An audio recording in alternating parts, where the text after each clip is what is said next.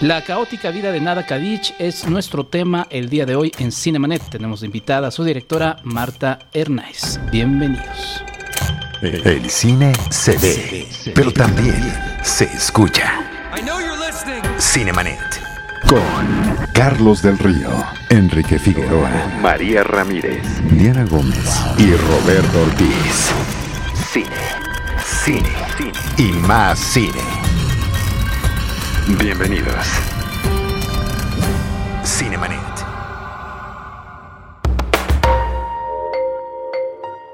Muy buenos días, tardes, noches o madrugadas en el momento en que ustedes nos escuchen. Mi nombre es Enrique Figueroa Nayer, les doy la más cordial bienvenida a nombre del titular de este espacio, Carlos del Río, y también de uno de sus fundadores, Roberto Ortiz, de su productora Paulina Villavicencio y de todo el equipo que conforma Cinemanet integrada por Diana Gómez, María Ramírez, Uriel Valdés y bueno, también de nuestro postproductor, el señor Enrique Gil. Pues estamos en una emisión más de Cinemanet, eh, agradeciendo el favor de, su atención como siempre en este espacio dedicado a la cobertura cinematográfica y les recuerdo que como siempre nos pueden escuchar en las plataformas de siempre, que es eh, la página de internet cinemanet.com.mx, iTunes y también ya desde hace unos episodios lo pueden hacer de la misma manera en Spotify. Esa es una noticia que ya eh, pues hemos estado difundiendo de manera activa después de un ratote de que nos lo habían pedido. Nos pusimos a trabajar en el asunto y bueno, finalmente estamos ya en Spotify donde nos pueden escuchar. Eh, saludo eh, como ya han estado escuchando, tenemos normalmente la visita de amigos de la cobertura cinematográfica y a mí me da mucho gusto porque hace tiempo quería invitarlo, quería compartir micrófono con él, un, crítico de cine, reportero. Eh, parte del medio de la, de la, prensa cinematográfica, mi estimado Rafa Paz, que encabeza Butacancha, encabeza de Retinas en eh, Radio Nam, en este espacio de frecuencia modulada, y pues también está en la Gaceta UNAM. Mi estimado Rafa, ¿cómo estás? Hola Enrique, muchas gracias por haberme invitado. Pues muy contento de tenerte por acá, mi estimado Rafa. Y pues bueno, la saludamos ahora sí a nuestra invitada el día de hoy, que es Marta Hernández, la realizadora de una película que tuve la oportunidad de ver en el 39 Foro Internacional de la Cineteca. Y eh, pues bueno, es una de mis películas eh, favoritas de este 39 Foro. La verdad es que la selección, como siempre, eh, fue, fue muy interesante. Y Marta, bienvenida a este Cinemanet, ¿cómo estás? Hola Enrique, muchas gracias por la invitación. Muy contenta de estar por aquí con ustedes. Pues bienvenida, Marta. Eh, antes que nada, cuéntanos un poco de cómo, cómo llega este proyecto a ti, porque lo que llama la atención es una película que se presentó de, una realizadora mexicana, pero que está realizada en el extranjero. Cuéntanos un poco cómo llega esta película y también, si revelar demasiado, ya la vimos Rafa y yo, pero también cuéntale un poquito a la gente de qué, de qué va esta película. Claro, pues la película sucede en Bosnia, en Herzegovina y en Montenegro, porque yo vivía allá durante tres años cuando me fui a hacer una maestría de cine en la escuela de Film Factory del director húngaro Belatar donde muchos otros directores reconocidos nos daban clase y ahí fue que conocí a, mis personajes y pues el ambiente de, Bosnia me llevó a crear esta historia, ¿no? Que se trata eh, de la vida caótica de nada, justamente, y que es una madre soltera que está abrumada por su vida y este y se acaba de enterar que su hija tiene autismo y entonces abrumada por todo, por toda su vida cotidiana, decide irse a un road trip al, pueblo de sus padres. Cuéntanos de tu formación como realizadora, Marta. Tú estudias en Centro, aquí en la Ciudad de México. ¿Cómo fue que, que, te interesaste primero en estudiar cine, en acercarte a este medio? ¿Y cuál fue tu formación? Ya, pues el cine la verdad es algo que siempre estuvo en mí. Desde chiquita quería, le quitaba la cámara a mi papá o quería tomar fotos todo el tiempo. Entonces desde muy chiquita supe que quería estudiar cine y ya cuando pues cuando tuve que ir a la universidad, justo estaba esta escuela centro que era relativamente nueva y pues fue perfecta para mí y me encantó estudiar ahí cuatro años. Este, estudié, bueno, es dirección, pero cine en general. Y ya después, en el 2013, me, me, eh, me gradué en el 2011 y en el 2013 me fui a hacer la maestría en Bosnia. Entonces esa es como mi trayectoria estudiantil. Y, por ejemplo, Marta, pues qué diferencias encuentras entre esa escuela en Bosnia, fundada quizá por uno de los grandes cineastas de, de, esa zona de Europa, con la que recibiste aquí en Centro, que es una escuela que, pues creo que ha tenido poca exposición, digamos, en cuanto a largometrajes.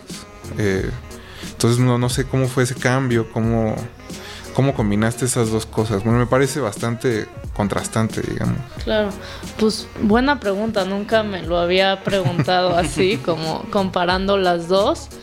Pero pues de hecho, Film Factory es más nueva que Centro, entonces menos largometrajes había tenido Film Factory que Centro. Centro pues creo que va para los 16 años ya o algo así, no sé cuántos, la verdad chance estoy mintiendo. este. No, pero bueno, sigue siendo una escuela joven. Es una escuela muy joven que apenas está sacando como directores, no sé, Marcelino Islas hizo Marta, que es una, una película que fue tesis de centro. No, es La castración con Iván. La castración, luego la de Tres Mujeres con Sergio Flores, que también luego fue, bueno, esa es de, de las dos, es repetida porque Sergio fue a Film Factory también. Y pues la diferencia básicamente sería que Film Factory no era en realidad una escuela, era más bien como un lugar donde una familia que se conoció porque llegó por el cine a Bosnia se unió y, directores o gente muy reconocida venía a darnos clases o más que darnos clases a contarnos su forma de ver el mundo y el cine. Y Centro, este, pues aunque no tenía eso, tenía muchas cosas súper positivas como vimos muchísimo cine de todo el mundo. ahí en Centro hice también mi equipo con quien quiero trabajar toda la vida, ¿no? Entonces, este, las dos son muy similares en ese sentido, en, hacer como equipo y de ver cine y cine de autor. Entonces, sí, creo que podría empezar y hablar todo el podcast de cómo es cada escuela, pero sí, no sé. Te atrapa también esta, esta región donde filmas, eh, donde encuentras también, te topas con, con, con, la actriz principal y con, bueno, con las dos actrices principales.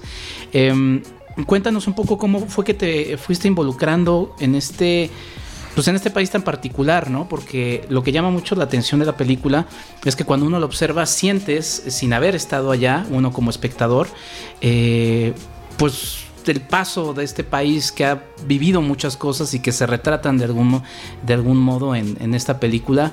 Eh, sobre todo pienso en, la parte final de la cinta en donde se van revelando muchos, muchos elementos que terminan siendo entrañables. ¿Cómo es que fuiste capturando este, este espacio que terminas presentando en pantalla. Sí, pues el país es muy importante. Creo que no hubiera sido lo mismo mi escuela y mi experiencia si hubiera sido en Londres o en París o en cualquier otro país. Este, la verdad es que Bosnia pues tiene una carga muy fuerte porque hace un poco más de 20 años estuvo en guerra, era socialista, son musulmanes, siguen las cicatrices de la guerra por todos lados en los, en los edificios, en la gente. Entonces, la verdad es que era como mucha inspiración. O sea, cada lugar que íbamos nos inspiraba algo, al menos a mí y también estábamos como un poco aislados porque Bosnia como México es como un valle, ¿no? Rodeado de montañas, entonces estabas ahí metido y como que no podías salir, ¿no? Entonces era como te pones a crear o no. Entonces la verdad es que pues yo me abría a la gente y así fue que empecé a tener todas las ideas de, de la película, no solo conocer a la actriz principal, sino como que para mí el resultado de la película es como la, unión de todo lo que yo fui viviendo ahí, ¿no? Entonces conocía a la, gente y, la, y escribía alguna escena para ellos, ¿no? Entonces la, la Sarajevo sí fue la pues la inspiración mayor junto con Aida y Java que pues son parte de Bosnia, ¿no? Sí. Entonces, ¿cómo fue que, digamos, detona la historia central de la película? Cuando conoces a las actrices, tenías, este, digamos, como ya conocimiento de qué estaba sucediendo con la niña. ¿Cómo fue que decidiste hacer eso? Y además de, este proceso del que hablas. No, yo lo, lo, del autismo no lo supe hasta que ya estaba escribiendo el guion. Ya estábamos, yo ya estaba bastante adelantada en ideas. Lo que sí fue que cuando conocí a Nada, que bueno, Aida se llama la actriz, este dije, ella es un personaje. O sea, su pelo rojo, cómo se viste, o sea, llama mucho la atención y, y aparte tiene una hija, ¿no? era como una chava que le gustaba irse de fiesta y, y, se perdía en el trabajo y era como muy caótica a mi parecer y aparte tenía una hija, ¿no? Entonces a partir de ahí salió la idea, ¿no? Y de, de Bosnia en sí, en como todos los compañeros ahí teníamos mucho pues la preocupación de cómo filmar en un país que no es el tuyo, ¿no? De cómo y aparte un país que estuvo en guerra, entonces cómo tocar los temas delicados sin o sea, sin sin que sea de una forma superficial, ¿no? Entonces, a partir de esta pregunta de cómo hablar de lo que les pasó hace 20 años, pero ahora salió como toda esta idea de de una madre soltera que tiene que encargarse de su hija, pero que decide ir a, reconectarse con su pasado y a como limpiar los fantasmas que tiene, ¿no? Entonces... Sí, es que hay algo como muy como permanente y nervioso en, la actriz, ¿no? Siempre hay algo que no... Ella está como en un movimiento perpetuo, digamos, no necesariamente porque quiera estarlo, sino por como que los momentos de su vida la obligan a estar moviéndose todo el tiempo, ¿no? Está reaccionando a lo que sucede más que, digamos, como una planeación de lo que ella quiere. Sí, sí, justo Qué, bueno que lo dices porque justo el, el movimiento para mí era muy importante. El movimiento comparado con la quietud, tanto del personaje principal que es Nada y Java que todo el tiempo está como torbellino, ¿no? Y de hecho hay una parte en el, en el libro, en la película que ella lee un libro, que está leyendo a Pirandello, que es su autor favorito en la vida real y el mío también y es muy chistoso porque Pirandello nació en un lugar que se llama Caos, ¿no? y leí, este, esta noche se improvisa y justo Pirandello, eh, Pirandello dice que que en la vida hay que tener movimiento y calma a la vez y que si no tienes una de las dos la vida no existiría y empieza a hablar del arte y entonces a partir de justo eso del movimiento fue que también empecé con las ideas sobre la película no y ya luego después de todo eso entró el autismo. Este Aida me dijo como Java no va a poder actuar porque pues pasó esto, este, confirmé que tiene autismo, mejor hay que contratar a una niña actriz y yo lo que le propuse fue, en lugar de hacer eso, adaptar la situación de Java a la película. Entonces, por eso no es una peli sobre el autismo, sin embargo está ahí. Algo que me llamó mucho la atención, eh, Marta, es cómo vas eh, pues deconstruyendo tus personajes. Si bien eh, los dos personajes están interpretados por estas eh, dos, dos actrices, Em, hay elementos de, los personajes en otros, en otros aspectos, ¿no? Queda muy claro, sobre todo en, el personaje Java, en donde utilizas mucho el jugueteo con la cámara, eh, los sonidos, entonces ahí estamos viendo cosas a través de ella y también eso nos está hablando del personaje. Pero también, por ejemplo, en el personaje de Nada, em, esta búsqueda por reconectarse con el pasado lo vemos también en escenas en Sarajevo, ¿no? Por ejemplo, hay una escena en la que están unos turistas, ¿no? Entonces, pues sí viene siendo este, esta rareza de la, de la guerra como, o, de algo tan doloroso como un producto eh, turístico, ¿no? Y sin mencionar un poco, pues al final con una de las grandes revelaciones de la cinta. ¿Cómo fue que trabajaste estos elementos? Ha de haber sido muy entretenido también porque es ir descubriendo como tu ópera prima lo que te gusta, lo que quieres ir eh, proyectando, ¿no? Claro, Sí, justo esta, estas tomas de Java del punto de vista nacen a partir del movimiento. Que yo quería, o sea, Belatar, que es mi, mi mentor, se, se se define por hacer tomas largas y aburridas, ¿no? eso cree la gente, más bien. Aburridas no para mí, ¿verdad? Pero, o sea, sí, no, o sea, no, no es que sean aburridas, sino que la gente así lo define, ¿no? A mí me gusta, por eso fui a su escuela. No, pero inclusive creo que él, por ejemplo, es, aunque es un hombre que su cámara es muy estática, en la toma están pasando muchas cosas, ¿no? La cámara puede no moverse, pero el resto de la escena tiene mucho movimiento. Sí, e incluso la cámara se mueve muy lento, muy lento, pero se mueve. No, y hay una intención desde, desde, desde poner la cámara en ese lugar, ¿no? Tu, tu, película también tiene momentos así, ¿no? Claro, yo tenía como... Digo, no dura siete horas. Exacto, pero sí tiene obviamente eh, las tomas muy largas, que creo que no lo hice por, por vela, sino porque creo que era lo necesario para Java y para darle el espacio a nada para que pasaran las cosas. Sin embargo, me puse a jugar como, como, o sea, a mí me gustan las tomas eh, largas, pero también quiero contraponerlas con tomas cortas y, y, no sé, caóticas, ¿no? Entonces fue como fui este, creando el estilo de tomas largas y, lentas y quietas contra tomas rápidas y en movimiento. Y luego cuando salió el autismo fue perfecto porque le daba una nueva capa y se convertía también en el posible punto de vista de ellas, ¿no? Y lo otro que decías de, los turistas, eso fue, viene de, de mi preocupación con la guerra. O sea, de cómo voy a hablar de la guerra cuando ya pasó tanto tiempo y cuando yo no lo viví y cuando no tengo nada. Entonces me puse a observar justo en Sarajevo y vi que había tres formas de que se tocaba la guerra. Uno, el turismo de guerra, ¿no? De que van y, ay, mira las balas y aquí fue donde surgió la Primera Guerra Mundial y luego la otra.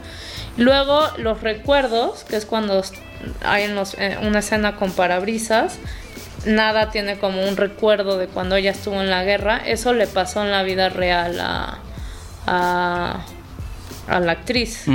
Y luego pues toda la gente que perdió a gente, ¿no? Eh, también es, son como las tres cosas que yo creo que la guerra se sigue manifestando y por eso fui a creando poco a poco eso. Ajá. Sí, porque por ejemplo, del personaje de Nada hay una escena muy bonita en la que va pasando por un túnel y, nada más ese simbolismo de ir viendo cómo se va apagando esa luz en ese momento en el que está sucediendo un diálogo, son elementos que están, eh, que están añadiendo al personaje más allá de la caracterización de la actriz, ¿no? Claro. También hay algo como es una película que se nota que es de la zona, digamos, como que está hecha, ¿no? En esa parte de Europa en específico. Pero al mismo tiempo, me parece que toda esta travesía medio burocrática, medio caótica de ella, es algo que puede resonar en muchas otras partes del mundo, ¿no? Yo la estaba viendo y pensaba, por ejemplo, en, en este corto de, Jorge Fons, de Fe, Esperanza y Caridad, ¿no? Del, de la mujer que quiere recuperar el cuerpo de su marido y por más que quiere no lo logra. O incluso eh, pensando en cine de Europa del Este, eh, la muerte del señor Lazarescu, ¿no? que es este viejito que se enferma y que también quiere que lo atiendan y no lo atienden y lo regresan y lo mandan. Entonces como esta imposibilidad de tener pues control sobre tu vida, ¿no? No hay manera de, de asirse de él. Sí, sí, la burocracia, ¿no? Del tercer mundo. Sí, o sea, lo, y lo que pasa ahí en la, en la caótica es que le, o sea, va y trata de tener ayuda y le dicen es que tú tienes suficiente dinero, ¿no? Es, no es que sea pobre mi personaje, pero no tiene el dinero suficiente para la, para ni para, eh, para cuidar a su hija como se debe, pero no y tiene muy poco para que le, o sea, mucho para que le den la ayuda, pero no tiene el dinero suficiente para cuidarla adecuadamente. Sí, creo que eso pasa en muchas partes del mundo, ¿no? O sea, es un suplicio. Sí, y que es... Digo, no es precisamente la película una épica de lo cotidiano, pero habla precisamente, creo, de... Pues de esos pequeños momentos que parecen que son en realidad, eh, ¿cómo decirlo?, muy banales, pero que van conforme se juntan, ¿no? Creando una bola que baja y baja y baja y baja hasta que eventualmente se tiene que estrellar. Sí, qué bueno que lo dices. Justamente esa era mi intención, porque como que no quería retratar tantos momentos de crisis, que obviamente los hay en la vida, ¿no? Y, en, y mi personaje los tiene, porque en las películas siempre suele pasar eso, ¿no? Ponen el momento más difícil y cuando explota la mujer y llora o cuando se muere alguien. Y yo no quería eso, sino quería demostrar cómo lo que dices exactamente, cómo en la vida, con las cosas de la vida cotidiana donde aparentemente no pasa nada, por acumulación te vas dando cuenta que eso es lo que hace la vida complicada o no, ¿no? Y también por eso es el juego de palabras que nada se llame nada en mi película, pero nada en bosnio es esperanza. Ok. Entonces, por eso quería jugar con, o sea, por eso escogí ese nombre para el personaje. Pero además todo eso, todo eso lo vas eh, llevando en la película de manera muy interesante, porque por ejemplo al inicio vemos este, este departamento en el que ella está junto con Java, eh, vemos este caos que nos da a entender el nombre de la película, pero poco a poco vamos encontrando, sí, ciertamente, no, no hay blancos ni negros, sino encontramos los, los grises de la vida, ¿no? Que finalmente, como dices, en, en otro cine parece que todo está más, más planificado y, aquí nos vas descubriendo poco a poco esas, esas luces y que nosotros vayamos a lo largo de la, también de la paz y sencillez de la cinta interiorizando esos elementos, ¿no? Sí. Eso ha de haber sido muy interesante irlo trabajando, ¿no?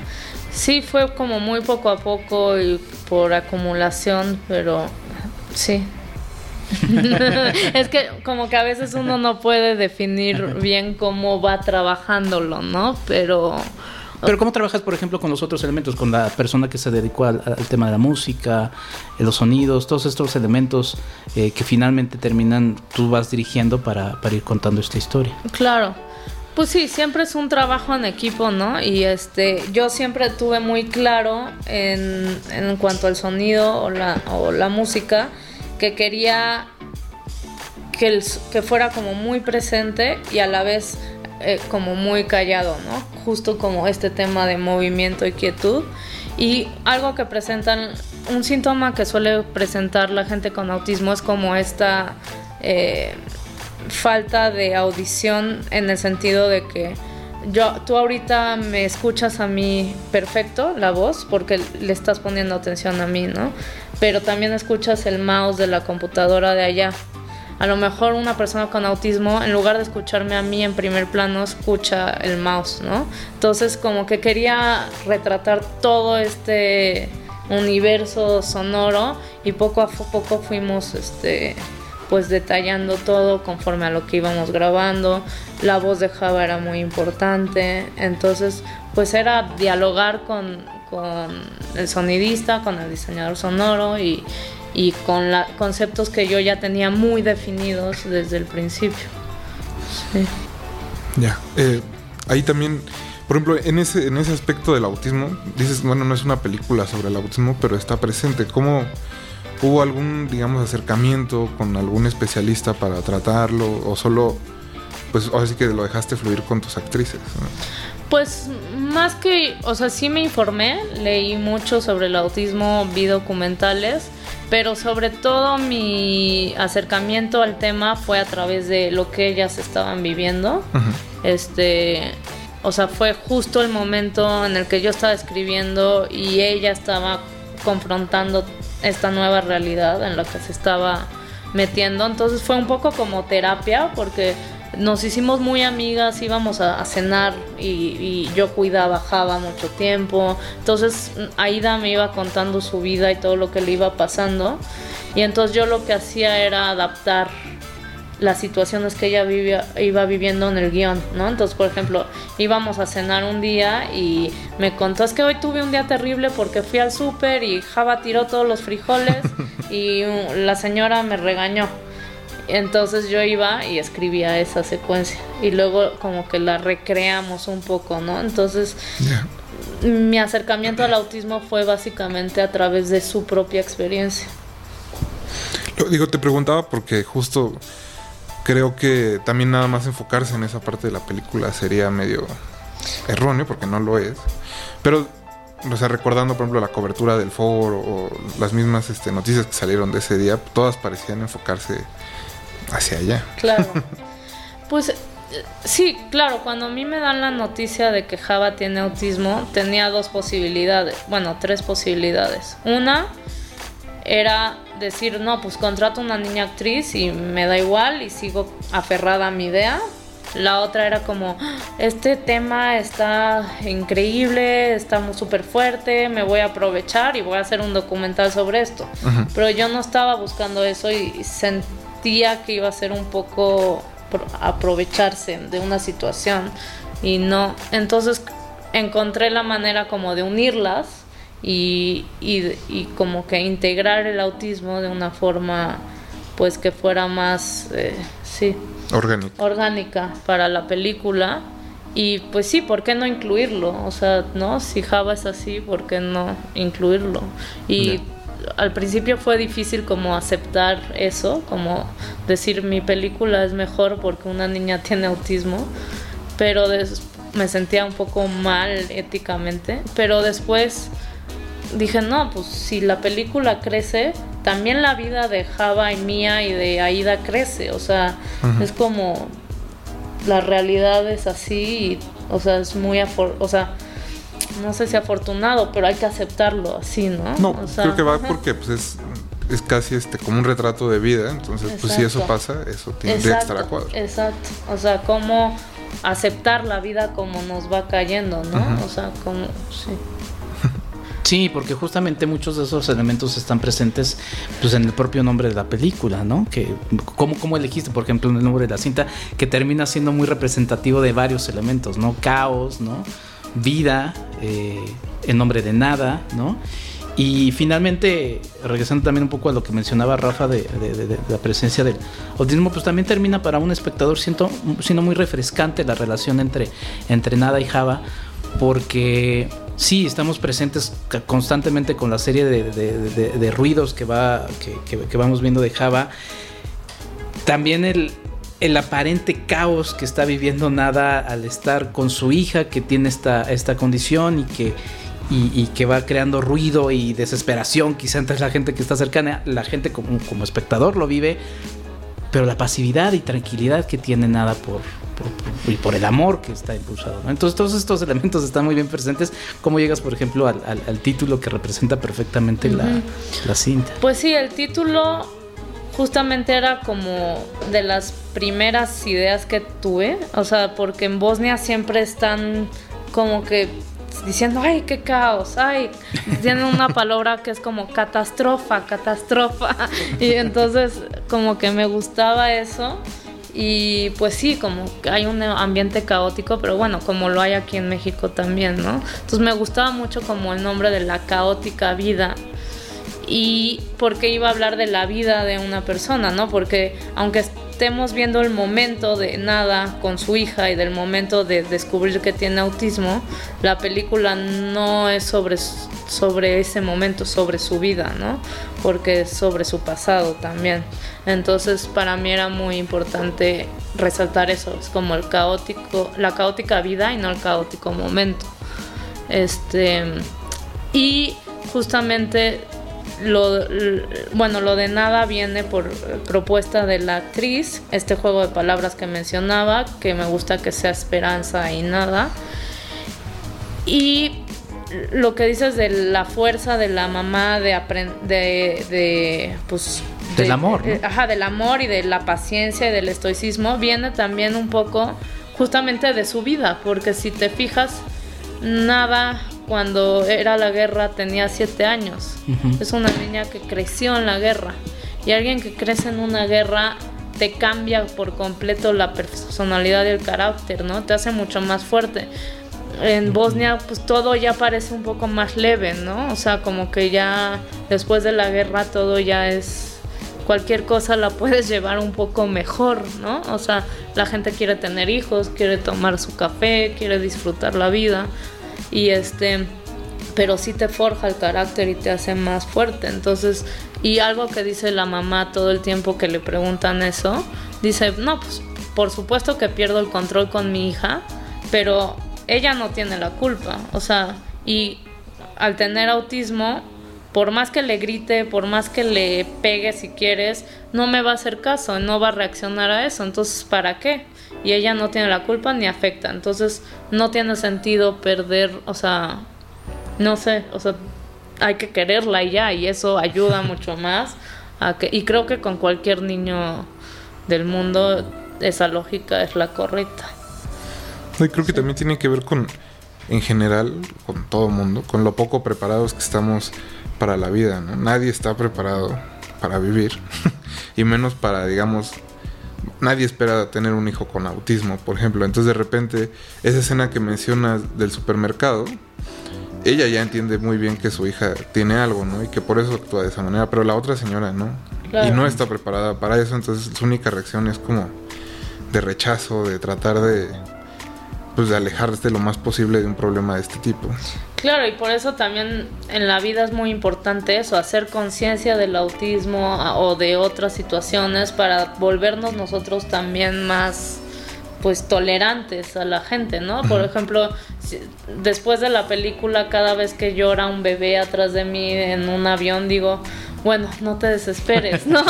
Pobre mamá, ¿no? O sea, porque pues nunca sabes cuál es la situación. Y, y sí, claro que también te puedes poner del lado de, de la otra persona, porque pues ¿por qué la señora tendría que entender o aceptar cuando la niña está tirando los frijoles y ella va a tener que limpiar? Y por eso, de hecho, pongo a la señora recogiendo después como el caos que hicieron, ¿no? Entonces, como que siempre hay un doble sentido y pues yo creo que, no sé si lo trato de decir, pero me gustaría que se diera a entender eso, de siempre hay que ponerse del lado del otro, ¿no? O sea... Sí. Pues es un ejercicio de empatía, ¿no? Justamente. Y por ejemplo, de eso que mencionaba Rafa, de, de, que no nos enseñan a, vivir y no nos, enseñan las cosas menos importantes. medio Sí, pero sí es cierto, no nos enseñan a vivir. No, pero por ejemplo hay una escena muy bonita, creo que es de mis escenas favoritas de la película, en donde jugueteas un poco con esa sensación, ¿no? De que de lo que vemos normalmente en otras películas, del final feliz, de que todo va a romper un buen lado, es una escena donde están atorados en un auto y alguien llega y le dice a otra persona, ya ves cómo hay solución para todo. Y luego dos minutos después es así de, no, no había solución para eso. Y, y, está bien, porque hay cosas en la vida en las que pues no hay solución para ellas y pues así es la vida, ¿no? Eso, eso me parece muy, muy interesante también porque es parte del discurso de la cinta, ¿no? Y también claro que nos pasan cosas malas en el día y todos los días, pero por ejemplo en esa escena la gente que va en la camioneta son gitanos, o sea, gente roma, romaní que siempre tiene como mala fama, digamos, ¿no? De que te van a robar, de que te van a... Y en este caso, aunque esté... Este, te va a hechizar la gitana. Eh, eh, no, aunque esté diciendo algo de la película, que no debería, los en lugar de que le roben como mucha gente podría ah, esperarse, la ayudan, ¿no? Yo debo decir que era parte de ese público, por eso es la desconfianza de vivir en el país. Sí, y entonces este al final la gente más te ayuda más de lo que te hace mal, ¿no? O sea, el otro día, por ejemplo, yo iba en fui al súper, iba caminando de noche con las bolsas y veía a un señor que se aproximaba a mí y dije, "No, ¿qué tal que me va a robar?" Entonces me fui hacia otro lado y me caí y toda la comida que había comprado salió volando. Y el señor al que yo creí que me iba a saltar me ayudó y me recogió todo. Y entonces digo, sí, vivimos en un país en el que estamos con la paranoia, pero... Es que es, me parece inevitable. Yo también, justo esa secuencia que dice Enrique del coche, sí que quizás la mala fe en el cine mexicano también, pero lo, único que esperaba es que sucediera algo, ¿sabes? Como no sé, cualquier cosa. Está muy mal de mi parte. No, pero era un poco la intención, pero sí, también, o sea, está bien que no pase nada. Sí, no, no, Aunque sí pasa. sí. Pues es una cinta que, que, termina también siendo de alguna manera un, un ejercicio, ya lo habíamos platicado Marta, para ti. Eh, pues de ir explorando, ¿no? O sea, también tienes esa libertad de contar lo que quieres y hacerlo como quieres. Ese es un, un privilegio, ¿no? Eh, ¿Qué es lo que, lo que te deja como ejercicio esta cinta? Lo que, las inquietudes que dices, igual por acá le voy a, a, buscar más. Pues sí, sí es un ejercicio. Ahora el reto va a ser filmar en México. ¿No? Bienvenida este, Sí. Y pues sí, claro que la forma en que la hice, pues es como, o sea, para mí fue demostrarme a mí misma que sí se puede y que hay que, o sea, que no importa cuántas veces te digan que no, cuando buscas apoyos o así, se, se puede hacer porque yo la hice con lo que tenía y traté de usar eso a mi favor porque mucha gente a lo mejor dice no voy a grabar porque no tengo el dinero para hacerlo o porque necesitaba esto y no, o sea, yo dije, bueno, con lo que tengo voy a crear este universo y fue lo que salió, que claro, te da mucha libertad porque no le debes nada a nadie, pero al mismo tiempo no tener los recursos que, que quisieras te limita, ¿no? Entonces siempre va a haber limitaciones y siempre va a haber libertades, espero. y espero que para el siguiente proyecto pues tenga más recursos y más libertades, a ver si lo puedo lograr. ¿Ya tienes algún proyecto, digamos, como en el horizonte? Pues estoy empezando un nuevo proyecto acá en México que de hecho fue está en el laboratorio Tres Puertos de cine en proyectos de desarrollo pero apenas está muy verde, estoy empezando, la verdad me está costando trabajo profundizar en mi propio país, entonces ahí espero que pronto ya lo saquemos. ¿Y a qué se deba eso, como le hablas de profundizar? Pues porque no porque en Bosnia te quede superficial, porque pues yo traté justamente de no hacer eso, pero creo que veía todo con ojos nuevos, ¿no? O con, ah, mira esto, como que sin importar tanto el cliché o, o viendo los problemas como con distancia. A cambio en México, pues soy de aquí, entonces veo todo como más... Esto ya lo filmaron, esto ya hay miles de películas así y estos problemas son muy importantes, pero eh, no quiero hablar de ellos, pero cómo no hablar de ellos si si es lo que está pasando en México, ¿no? O sea, como que siendo juez y parte es más difícil, ¿no? Allá era solo juez. Entonces creo que eso es lo que tengo que verme a mi país como con esos ojos nuevos. sí. Ya.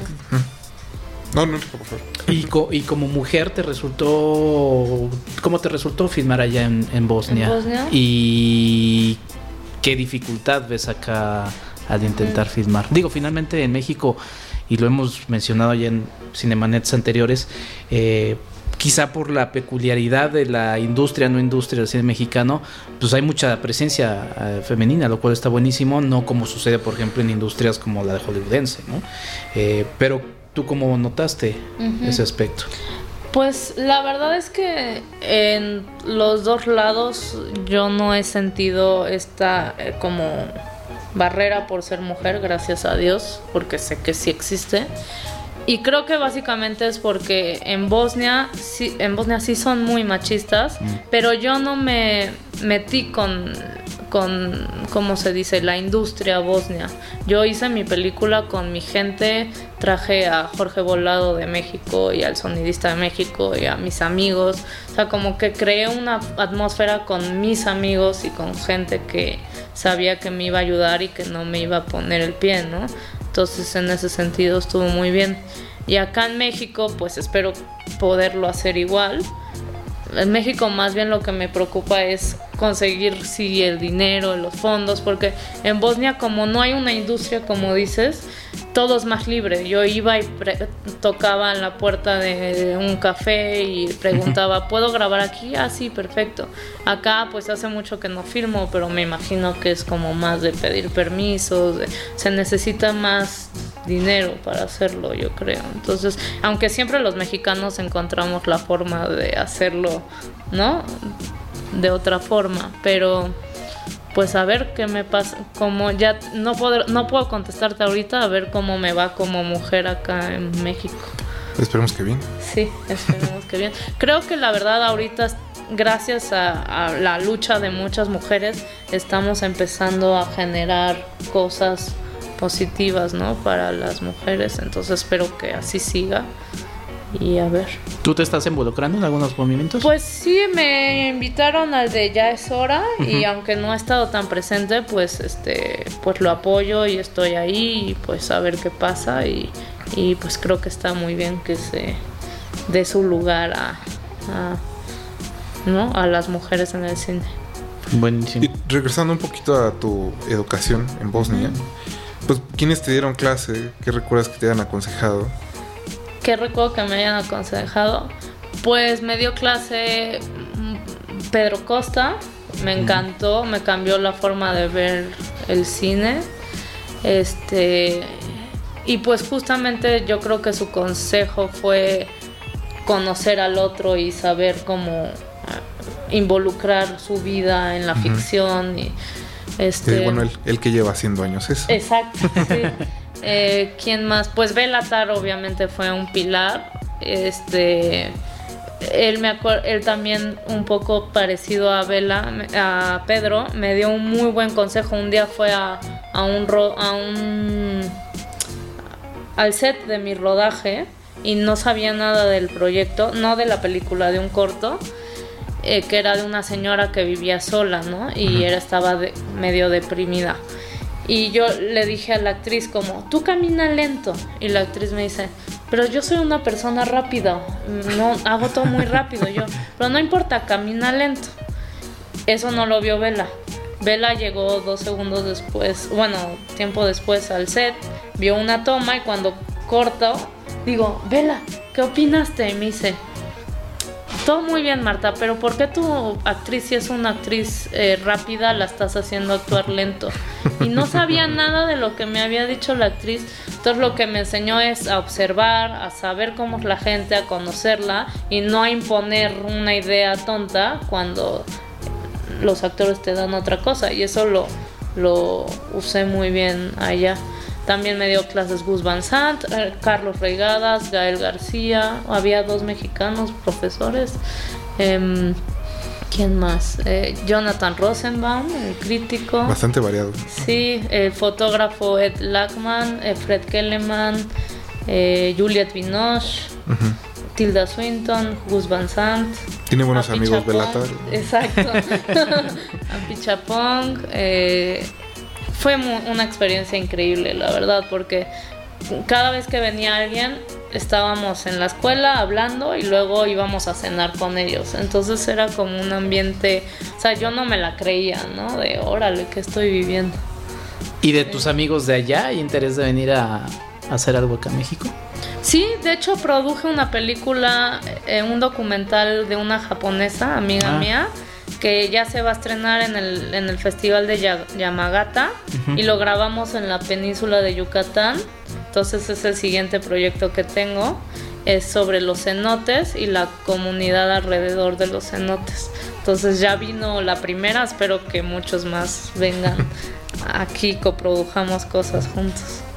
Oye, lanzar esta película en, la independencia, pues como siempre todo en la independencia tiene su, su chiste, ¿no? Me platicabas antes de entrar a grabar que hay que mandar o escribir a las distribuidoras. Cuéntame un poquito de este proceso. Sí, pues mira, como Jorge Volado y yo decidimos que hacerlo desde el principio sin fondos, sin nada con lo que teníamos. Después la película pues quedó en Berlín, le fue bastante bien, ganamos un premio en Impulso Morelia, lo cual nos ayudó mucho. Sin embargo, decidimos eh, terminarla como la habíamos empezado. Entonces, este, decidimos distribuirla nosotros mismos, mm. postproducirla nosotros mismos. No sé si como para aprender, pero que sí he aprendido muchísimo, ha sido muy difícil, pero al mismo tiempo ha sido muy enriquecedor tener el control de la película, digamos, a medida de lo posible todo el tiempo. Y pues ahorita la estamos distribuyendo nosotros y va a salir ya en salas el 16 de agosto en el circuito cultural, que creo que es el que le corresponde y donde le va a ir mejor. Claro. Regresa a Cineteca Nacional. Cineteca Nacional, Cine Tonalá, la Casa del Cine, el IFAL. Eh, y luego en la República va a estar en más lugares, en Cineteca de Guadalajara, de Cine Tonalá de Tijuana, pues en varios lugares, la verdad. Yo estoy muy contenta, aunque es chiquito, pero muy contenta. Sí. Pues muy bien, Marta, Marta Hernández, directora de la caótica vida de Nada Kadich. Muchas gracias por la entrevista, muchas gracias por venir a los micrófonos de Cinemanet para platicar de esta película realmente entrañable. Eh, a mí la verdad es que me tocó mucho y, es una de las películas que, hay que hay que ir a ver. Y pues dónde pueden seguir también el camino de la cinta para que vayan sabiendo. No sé si vayas a algunas, algunas presentaciones para hablar con la gente, porque es una película que, que da mucho para platicar con la gente. Sí, pues creo que en la Cineteca tendré algunos QAs. En el Cine Tonalá, el 22 de agosto, voy a estar ahí. En el IFAL y en la Casa del Cine también. Y pues la peli la pueden seguir en las redes sociales, sobre todo en Facebook y en Instagram, que es La Caótica Vida de Nada Kadich y en Twitter estoy como de 5 a 7 y ahí estamos posteando toda la información y supongo que en las carteleras del cine, de los cines correspondientes. De 5 a 7 con números. Sí, de letras 5 a 7. Perfecto. Pues muchas gracias y mucho éxito, Marta. Eh, vayan a ver La caótica vida de Nada Kadich. Mi estimado Rafa Paz, eh, un verdadero gusto haber compartido micrófonos contigo. ¿Dónde te pueden seguir a ti? ¿Dónde te pueden escuchar, ah. leer, demás? Pues bueno, todos los martes en Radio UNAM a las 9 de la noche en Resistencia Modulada, que es la barra para chavos y no tan chavos de Radio UNAM. Y también pues en Butacancha y los viernes escribo en Forbes y creo que ya. Ya ves, se me había ido uno, el de Forbes. Es que bueno, como he estado un poco ocupado, la verdad. Estas dos semanas no escribí nada, pero ya juro que voy a poner al corriente. Pues, pues, va, mucho, mucho, un saludo de verdad grande a la gente, a la gente de frecuencia modulada. Eh, yo soy un gran asiduo de la radio. La verdad es que me había aburrido mucho de la radio actual y encontré ese Oasis que la verdad es muy refrescante. Pues un gusto tenerte aquí, Rafa. Ya sabes, eres bienvenido. muchas gracias. Y pues nosotros nos escuchamos en otro Cinemanet más. Ya saben, cinemanet.com.mx. Eh, muchas gracias otra vez a todo el equipo de Cinemanet, encabezado por el buen Charlie del Río y Roberto Ortiz y Paulina Villavicencio, todo el equipo. Yo soy Enrique Figueroa Anaya, Enrique F86, ahí podemos seguir hablando de cine. Muchas gracias a Jaime Rosales eh, y RH Media, quienes fungen como nuestros hosts en estas eh, grabaciones de eh, Cinemanet. nosotros nos escuchamos con más cine. Yo no voy a decir la, la frase de Charlie porque esa es de él y si no me cobra. Hasta la próxima. Esto fue Cinemanet con Carlos del Río, Enrique Figueroa, María Ramírez, Diana Gómez y Roberto Ortiz. El cine se ve, pero también se escucha.